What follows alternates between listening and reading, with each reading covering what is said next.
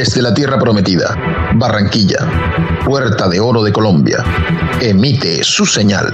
La estación, música y programación sin fronteras, por siempre joven. El cine. Sus historias. ¿Estás hablándome? ¿Estás hablándome? ¿Estás hablándome? ¿A quién más le hablarías? ¿Estás hablándome? Porque soy el único aquí. El colorido. Pero no es quien seas en el interior. Son tus actos los que te definen. La magia. Buenas noches al malo. Vamos, esta es la última vez que verán a un tipo tan malo como este. Están aquí tras bambalinas. Ah, lo lamento. ¿Interrumpí tu concentración? No quise hacerlo. Por favor, continúa. En Cinema Station. ¿Por qué acudiste a la policía? ¿Por qué no venir primero a mí? Conduce Sergio AM y Mile Mauri.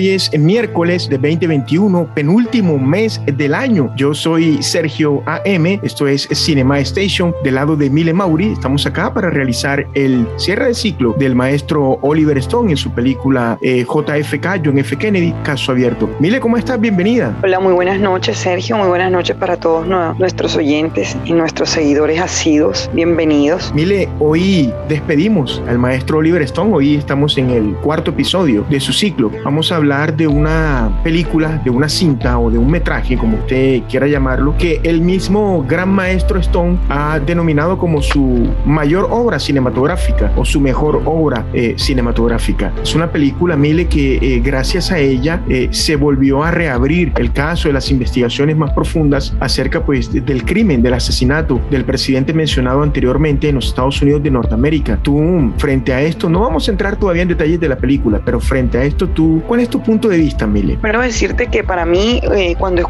eh, siempre eh, he escuchado el nombre de, de Oliver Stone, lo relaciono con esta película. Me parece que es eh, la película insignia de él, lo que más lo representa este, para mí, ¿no? Eh, siempre hay una película de pronto con la que uno identifica mucho a un director, porque ya hemos visto a lo largo de nuestro, de nuestro programa y nuestros ciclos que los directores a veces no son uniformes. Este, creo que los dos o tres últimos directores han sido de ese tipo, que de pronto vemos películas que, que decimos no parece que fueran cosas de él, pero esta es una película que es muy, muy Oliver Stone. A mí me, me encantó esta película, la vi hace muchísimos años, la volví a ver, me sigue gustando, es una película que genera expectativa, misterio, que te pone a pensar y, y queda uno como con ganas de arreglar el mundo, como con ese esa rabia esa impotencia. Sí. sí, o sea, es una película que te genera de, demasiado, demasiados eh, sentimientos, demasiados sentimientos. Es muy, muy buena, Sí, es una, es una cinta muy buena, está dentro del cine político, está dentro de ese campo, está también dentro de ese cine de denuncias, porque en realidad, más allá de que eh, es una historia basada en unos libros,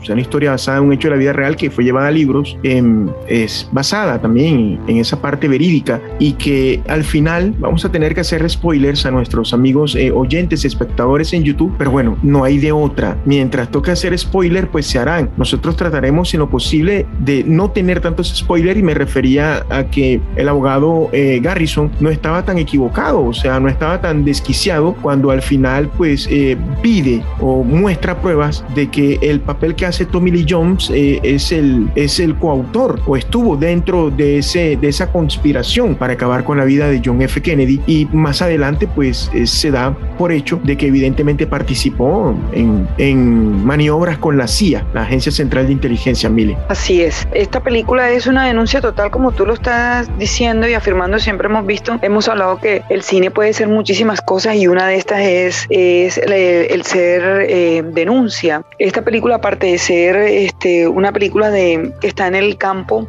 de la política o de lo político, para mí es una obra muy bien realizada, muy bien realizada. Todos sabemos que una vez las, las películas son rodadas y que sabemos que son con base en libros, eso otra vez genera la expectativa del libro, así que este, es muy buena, es muy buena. A mí me gustó muchísimo, Sergio. ¿Sabes quién fue su director de fotografía? ¿Lo tienes ahí a la mano? ¿Sabes quién fue? Creo que fue Richardson. ¿no? Evidentemente.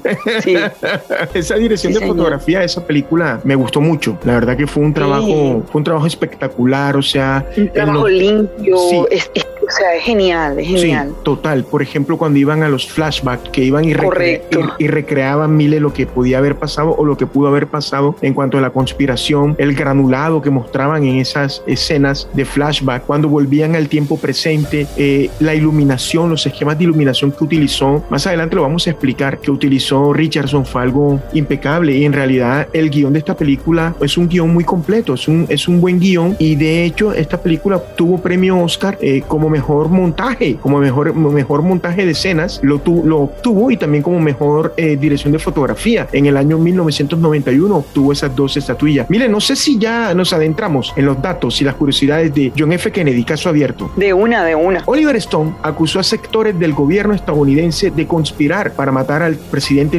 35 de los Estados Unidos. La polémica que levantó en su día provocó una desclasificación de documentos sobre el asesinato que aún no ha concluido, Mile. porque eh, todos sabemos que ese es un, caso que nunca va a encontrar como la salida, aunque sea una verdad a gritos. Sergio. El despacho oval de JFK fue reconstruido milimétricamente siguiendo los planos y diseños que tenía la sala presidencial en los tiempos de John F. Kennedy. Y mira qué espectacular, siempre eh, eh, es algo que los directores tienen mucho cuidado porque es un, es un arriesgarte cuando tú vas a contar una historia basada en hechos reales y que los sitios no son de fantasía, sino que fueron sitios de arduo trabajo, tener que hacer las habitaciones iguales, las casas iguales, dependiendo del género de la película. O sea, es un trabajo muy bonito y que aquí se ve el, el trabajo con un excelente resultado, Sergio. Sí, en efecto, el trabajo de preproducción de esta película fue bien diseñado, fue bien pensado. Se nota pues que eh, no dejaron ningún cabo suelto. De hecho, Oliver Stone contó con 24 especialistas e investigadores en la etapa presidencialista de John F. Kennedy para revisar el guion y evitar así fallos, Mile. Imagínate qué espectáculo. De toda su filmografía, Oliver Stone considera a JFK la mejor. Miren que no solamente lo pienso yo,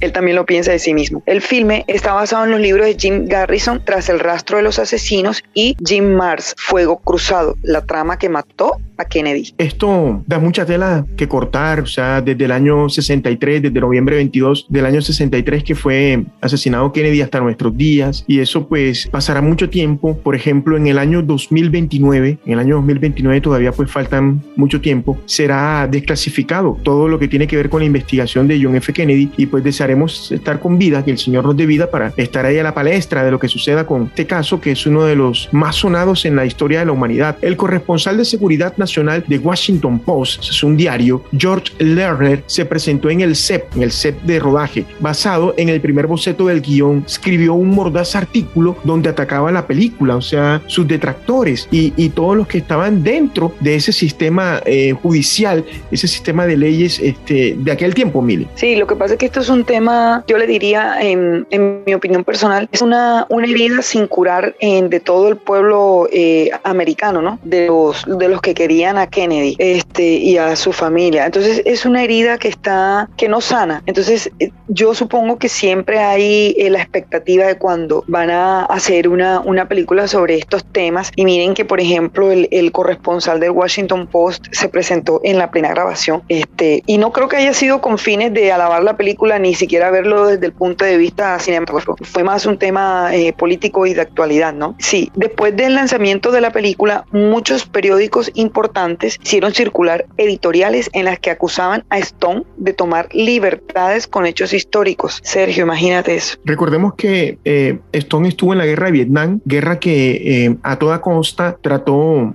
de parar John F. Kennedy y que eh, en la guerra se mueve mucho dinero, muchos intereses y pues eh, yo creo que eso eh, le costó el terminar con su vida. Después de un lento comienzo en taquilla, John F. Kennedy, caso abierto, gradualmente adquirió presencia y obtuvo más de 205 millones de dólares de ganancia a nivel mundial. Recordemos que esta película fue estrenada en el año 1991 y si en el año 91 205 millones de dólares a nivel mundial eran dinero, ¿qué se puede decir hoy en día, Mile? Imagínense, claro que sí. La película eh, JFK, Caso Abierto de Stone, ganó dos premios Oscar y fue nominada para otros ocho, incluido el premio a la mejor película. Sí, esta película pues se alzó con dos galardones, como lo decíamos, mejor dirección de fotografía y mejor montaje. Está considerado como uno de los mejores montajes en la historia del cine, el montaje de esta película. Ahorita lo hablábamos con Mile Mauri fuera de micrófonos que el montaje de esta película eh, es espectacular, o sea, cómo las piezas fueron engranadas de una manera perfecta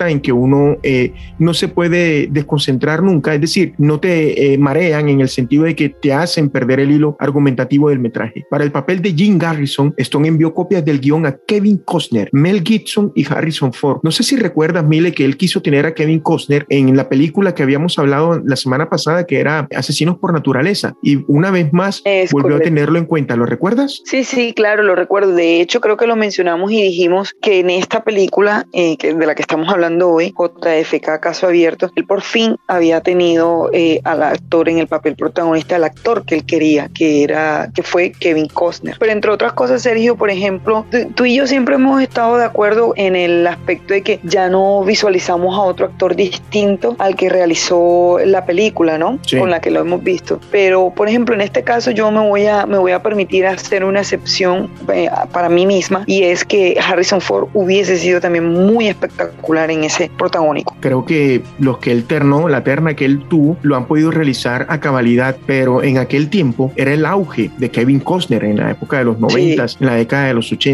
y creo yo que la mejor performance de Kevin Costner en John F. Kennedy Caso Abierto fue cuando estaban en la secuencia final en el estrado. Para mí fue algo magistral, Mile Mauri. Es donde él más, lo que pasa es que hay, hay escenas de escenas, hay escenas en las que los, actores, yo no sé, o sea, en realidad no sé dónde empieza como la magia, por decirlo de esa manera, si es que el guion es tan espectacular que ellos eh, eh, lo actúan y, lo hacen florecer eh, al guion o es el guion los que lo hace florecer a ellos, o sea, pero igual hay, hay escenas de escenas que quedan inscritas en la, en la memoria y en la retina de nosotros como presentes en, en, una película, totalmente como espectadores en una película. Un primer borrador del guion se filtró a la prensa al poco tiempo de iniciarse el rodaje y diferentes medios lo atacaron por utilizar las absurdeces y mentiras palpables del libro de Garrison para redimirle, llegando a calificar el filme como un insulto a la inteligencia. Cuando la versión final de la película se estrenó, dividió a la crítica. Mira eso.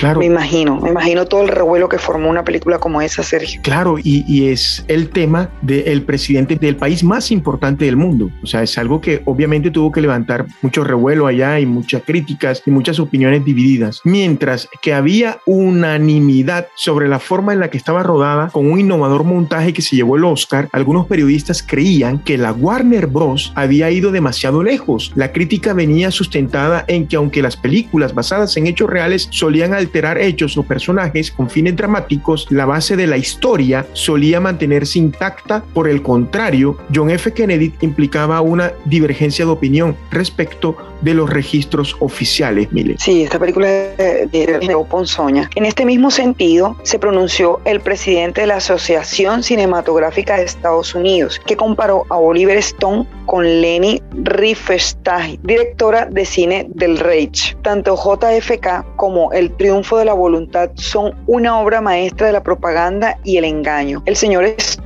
y Leni tienen otro vínculo genético. Ninguno de los dos incluyó un descargo de responsabilidad en sus películas, advirtiendo de que el contenido es en su mayoría ficción. Que eso generalmente lo hacen al inicio de las películas, ¿no? Eh, advierten que pueden ser cosas de ficción y eso, pero eh, Oliver Stone tuvo como esa osadía, ¿no? Eso no, no, no lo colocó. Él es un patriota. No Recordemos que Stone sí, formó parte del ejército de los Estados Unidos defendiendo su país, aunque no creyera en la causa o sí creyera en la causa, es un patriota y pues estaba del lado de JFK. Él estaba del lado de, la, de JFK. Se puede ver, se puede ver su línea de que estaba a favor de JFK en gran parte del metraje. Y yo, yo quiero cerrar estos datos, Miles, y estas curiosidades del rodaje de John F. Eh, Kennedy con una frase que sale al final de la película. Es la siguiente, dedicado a la juventud cuyo espíritu por la búsqueda de la verdad sigue vivo, Oliver Stone. ¿Qué te parece esa frase, Mile Mauri? Espectacular, muy buena porque, eh, hay algo que el espíritu humano siempre tiene, uno siempre quiere saber la verdad, o sea, por dura que sea,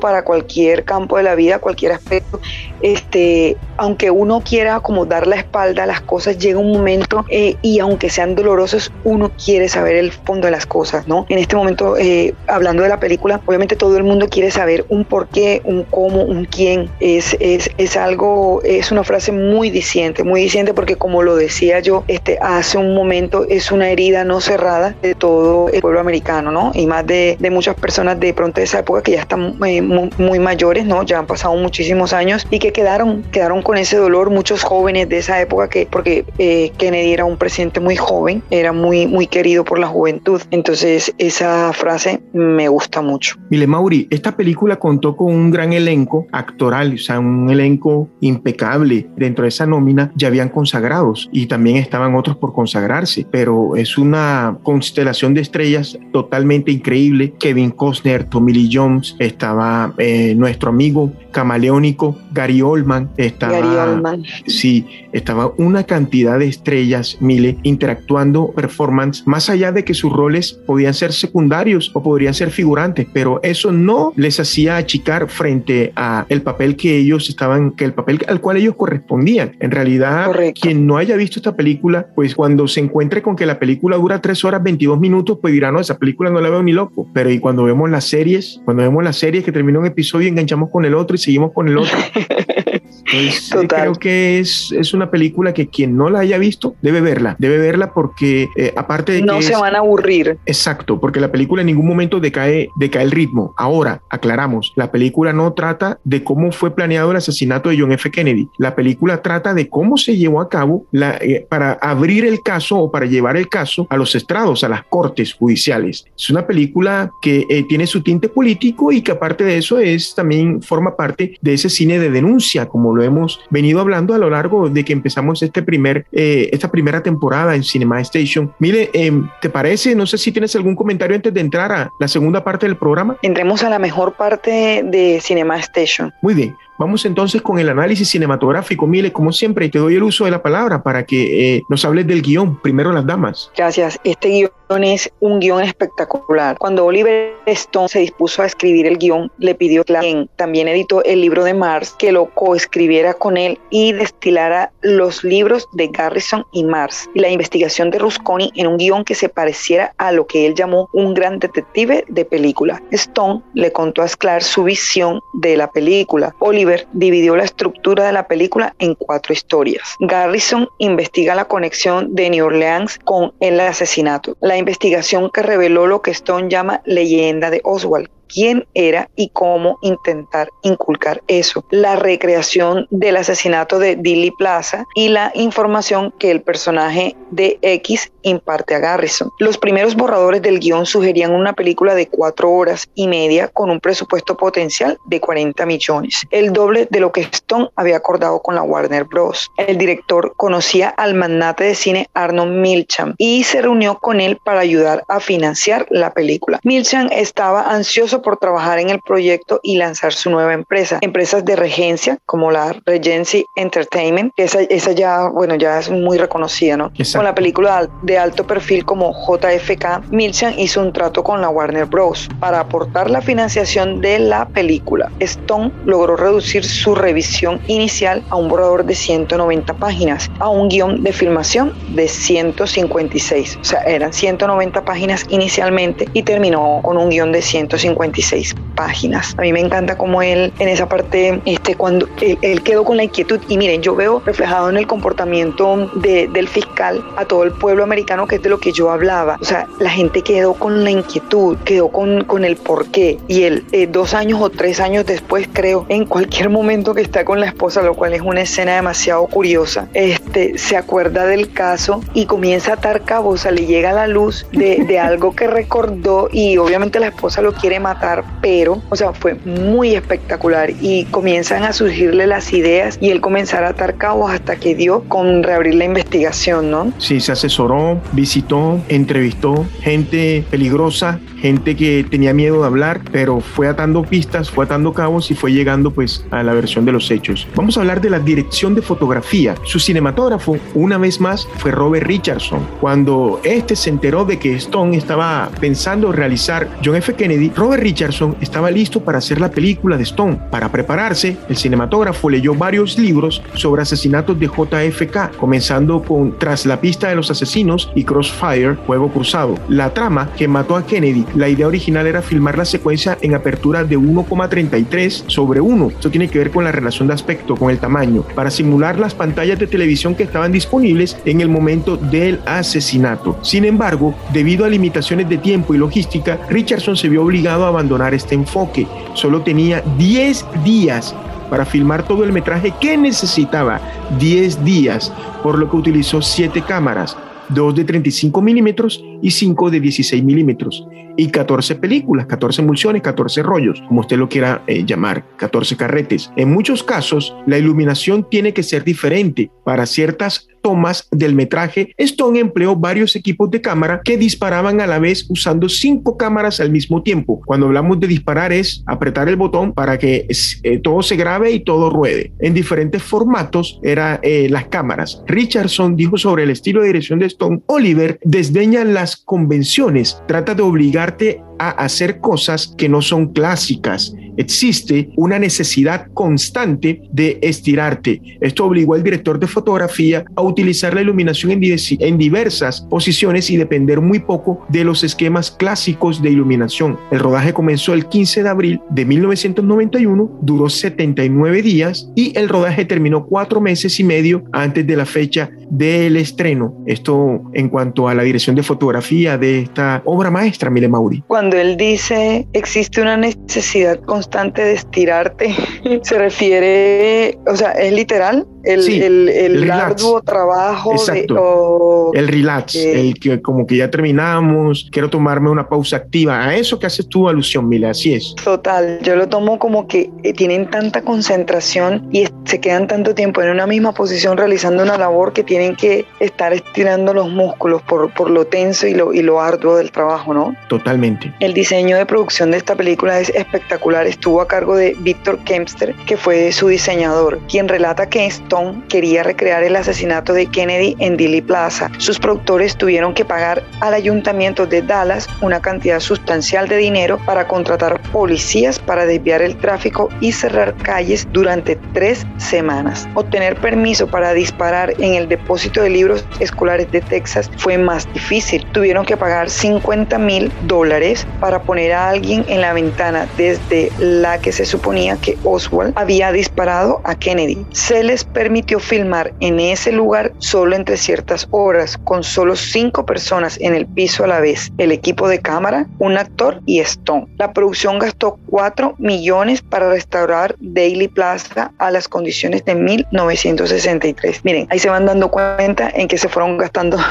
todo el dinero, toda la cantidad de dinero que se gastaron en la, en la producción. Mile Mauri, pero qué bonito que el cine sea una ciencia y un arte, porque lo que acabas de compartir esa información con nosotros dice de que se gastaron un dinero o invirtieron un dinero para ambientar Dili Plaza en el año 91 al año 63. Es decir, al año 63. exacto, hacer un flashback. Y eso me parece muy bonito y me parece muy inteligente porque eh, esta, a pesar de que es una película de cine político donde pues eh, obviamente denuncian, también tuvo toques o tintes de documental de investigación. Exacto, sí. Me pareció algo muy, muy chévere. Vamos a hablar entonces ahora del diseño de sonido. Eh, el jefe de diseño de sonido fue Michael Minkler. Eh, relata que Oliver Stone quería hacer la película en dos o tres niveles. El sonido y la imagen nos llevarían de regreso y pasaríamos de un flashback a otro y luego este flashback entraría en otro flashback. Los diálogos e interrogatorios a los que somete Costner, quien eh, le dio vida a Garrison, en el fiscal Garrison en el juicio final o la explicación en el estrado de la trayectoria de la bala mágica o el tiro de gracia que alcanzó tanto a Kennedy como al gobernador Connelly. Y esto me gusta cuando las personas que están inmersas dentro del equipo cinematográfico eh, dan sus opiniones, es decir, explican el punto de vista del director, como eh, hablamos acerca de la fotografía, o hablamos del diseño de producción y como acabamos de hablar ahora del diseño de fotografía, mire Mauricio. Sí, a mí me encanta que, o sea, que tanta gente pueda entenderle como, digamos, lo que está pasando por la mente del director, ¿no? Que ellos consigan en sus, en sus asistentes, en sus compañeros de trabajo, en sus eh, cinematógrafos, en sus jefes de vestuario y todo eso, alguien que les, que les alcance y que hagan clic con ellos porque le entienden la mentalidad y le interpretan las cosas, las cosas que ellos quieren transmitir sus películas. me parece muy espectacular. La banda sonora de esta película estuvo a cargo de John Williams. Él no tuvo tiempo de componer una partitura convencional para toda la película. En cambio, compuso y dirigió seis secuencias musicales completas para JFK antes de ver la película en su totalidad. Poco después de grabar eh, esta música, viajó a New Orleans, donde Stone todavía estaba filmando la película y vio aproximadamente una hora de material editado y diarios. Williams recuerda, pensé que su manejo de Lee Harvey Oswald era particularmente fuerte y entendí parte de la atmósfera de la película, los elementos sórdidos, la parte inferior de New Orleans. Stone y su equipo cortaron la película para que se ajustara a la música de Williams después que el compositor había notado y grabado pistas musicales además de las seis que había hecho antes de ver la película. Miren todo eso. Para la secuencia de la caravana, Williams describió la partitura que compuso como música fuertemente cinética, música de disciplinas rítmicas entrelazadas. El compositor recordó el momento en que se enteró del asesinato de Kennedy y se quedó con él durante años. Este fue un factor importante en su decisión de trabajar en la película. Williams dijo, este es un tema muy resonante para la gente de mi generación y por eso agradecí la oportunidad de participar en esta película. Y miren, reiteramos lo que habíamos dicho anteriormente. Ponzoña para la juventud de esa época eh, y mucho dolor para la gente que tenía muchos sueños de que Kennedy llevara el país a otro nivel. Mire, Mauri, por todo esto que hemos tratado de transmitirle a nuestros oyentes en Spotify, en Google Podcast, en Ditzer y en las diferentes plataformas de alojamiento de podcast donde se encuentra Cinema Station y obviamente también a través del canal multimedia en YouTube denominado Cinema Station, es una gran película. Obviamente es la vista, la óptica de Oliver Stone, pero sin esta película no se habría vuelto a realizar una investigación profunda acerca de este caso que a día de hoy todavía es algo opaco, todavía no sabemos la verdad y que estos archivos van a estar totalmente desclasificados para la opinión pública, para nosotros espectadores en el año 2029. Yo cuando terminé de ver la película le pedí a Dios que me permitiera tener vida para allá para saber cómo es la cuestión, mire Mauri. Así es, Sergio, realmente es una película muy cinematográficamente, eh, cinematográficamente muy hermosa, muy bien hecha, con como ya lo hemos dicho, este con una fotografía espectacular, muy bien manejados los flashbacks, la nómina de lujo, eh, aparte de de pronto de dar nuestra opinión de si fue tema político o no, eh, nosotros nuestro deber es describirle a los, a los oyentes y a los espectadores eh, cómo fueron realizadas las películas esta es una película muy bien realizada con uno de los mejores directores y que mejor que cerrar con, con broche de oro. Efectivamente, Mile Mauri. Yo me queda, aún me resta darte las gracias, Mile, por ayudarme a desarrollar este espacio denominado Cinema Station y que ya a partir del mes de enero de 2022, mediante Dios, estaremos ya en la segunda temporada. Se avecinan cambios que van a ser eh, a la vista de todos, van a ser cambios drásticos y vamos a tener la incorporación de un nuevo panelista como lo es eh, Álvaro Velázquez Zárate, a quien le enviamos un cordial saludo a nuestro compañero y amigo Alvarito. Mile, muchas gracias. Muchas gracias a ti, Sergio. Muchas gracias a Dios y gracias a todos los que nos escuchan y nos ven a través de YouTube. Esto ha sido el episodio número 4 del ciclo del gran maestro Oliver Stone en su cierre. A nombre de Mile Mauri, Sergio AM, nos reencontramos la próxima semana para tratar de analizar las películas del maestro Martin Scorsese. Chao. Cinema Station, miércoles 8 pm por Estación Radio Online.